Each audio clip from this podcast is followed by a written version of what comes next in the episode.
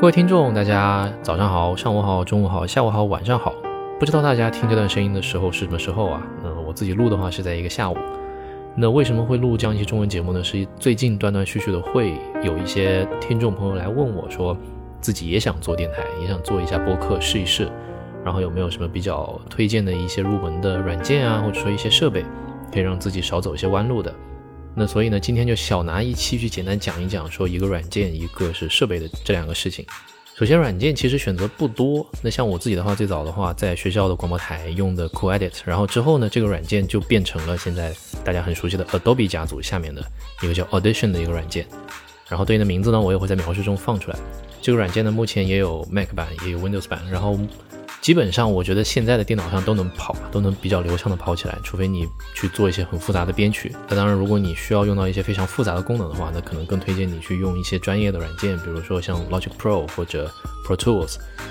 也就不在我们今天讨论的范畴之内了。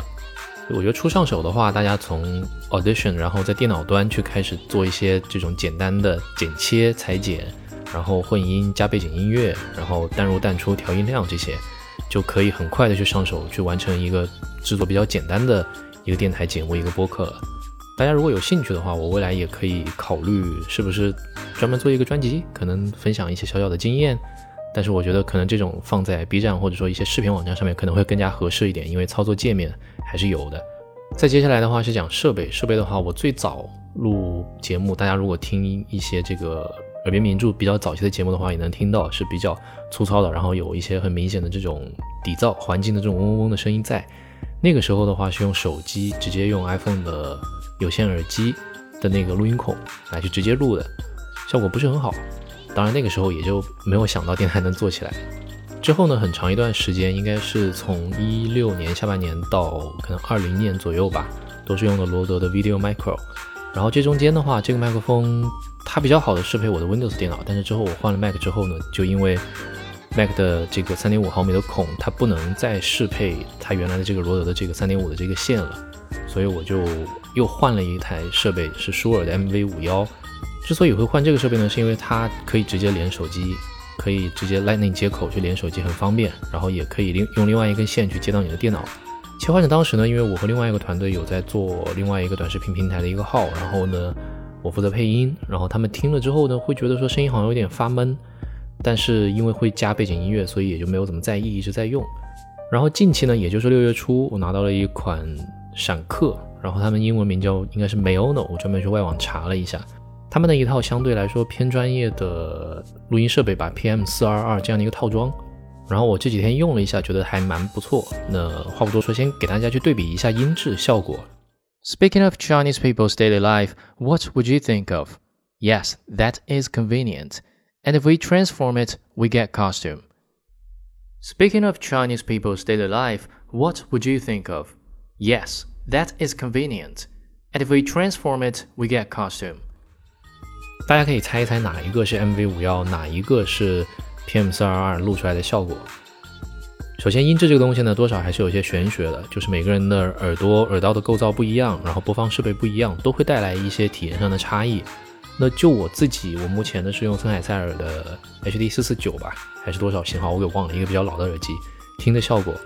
然后我一开始预期的话，其实预期 MV 五幺音理应会比 PM 四二二好一些。那毕竟价格摆在这里，但实际上听下来的效果。就我这里也可以报。那么刚刚这一段录音呢，前面的话是 MV 五幺，舒尔 MV 五幺，后面一段呢是闪客的 PM 四二二，那就会很明显，我听的话呢会感觉到说 PM 四二二就是后面这段录音，包括我现在在说话用的这些录音用的这个设备，它的声音会通透一些，没有那么发闷的感觉。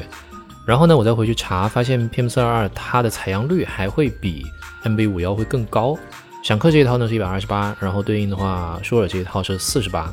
那什么意思呢？我们不聊参数具体，那它直观表达的意思呢，就是说它能够闪客这一套能捕捉到的一些声音的细节会更丰富更多一些。另外还有一个点就是这一套拿来之后呢，它全套的东西还是比较齐的，包括说支架，包括说万向节，包括说去隔离你这个钢铁支架和麦克风之间的这个缓冲的这种海绵带，应该是海绵带吧，还是弹簧带，都有。那像我之前用 MV 五幺，它就是直接的一根杆儿杵在地上，所以外界环境的一些震动呢，也会影响到它的收声。但是闪客这一套的话，就相对来说会把收声的部件和外部的环境隔离的比较好。另外还有个防喷罩是我非常喜欢的，之前我买 MV 五幺还不送这玩意儿，我还得专门花二十块钱去买。当然，客观的来说，闪客这套 PM 四二二它相对 MV 五幺来说也会有一些不好的点，在于说它对环境的声音还是比较敏感的。然后就像我家外面的话，可能走廊有一些行人在走动，然后或者是有一些铁门开关乒乒乓乓的声音呢，MV 五幺就比较奇怪的是可以把这些高频的噪声给隔绝掉，但是 PM 四二二在这一块呢。就会收录一些声音，当然这也不是大问题，因为在软件里面，Audition 里面通过降噪呢是可以把它给滤掉的。总而言之，这一套设备应该算是比较适合 Podcast 做播客或者做电台刚刚入门的新手去尝试的一个套装，配置比较齐，然后录出来的音质我觉得也很不错。目前在我的橱窗啊，我的商品橱窗终于上架了，价格也不贵，只要四百五十多。然后因为我没有在上班，也希望大家如果恰好想要开始做播客的话，可以间接的支持我的，能够让我不上班的底气。好了，今天的节目呢就到这里。那最近的话，我也会开坑一些新的节目，比如说一些适合大人听的科幻系列的英文名著啊，欢迎大家 stay tuned。